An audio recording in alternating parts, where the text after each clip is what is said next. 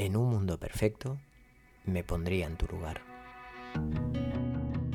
Seamos sinceros, todos, o casi todos, alguna vez hemos sentido que los demás no entienden, que no entienden nuestro servicio, ni sus beneficios, que no lo valoran, que no son capaces de ver aquello que, para nosotros, es lógico y evidente. Cuando nos sentimos así, reaccionamos.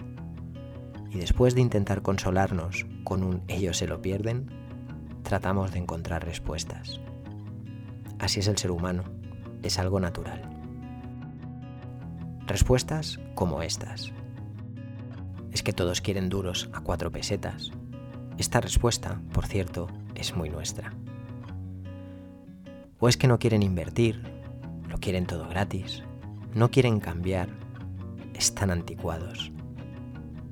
Y después de las respuestas llegan las condenas. Ya se lo encontrará, después se quejará, no lo va a conseguir, no se entera de nada. Si te fijas, hay algo en común en todas las respuestas.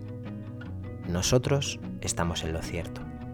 Quien no ve las cosas como nosotros se equivoca. Hoy quiero proponer otro tipo de respuestas. Respuestas como estas. No consigo conectar con las necesidades reales de mis clientes. Quizá no los conozco tan bien. Puede que no esté explicando mi servicio de la forma adecuada. Quizá me estoy equivocando de canal. Es posible que no necesite mi servicio aún.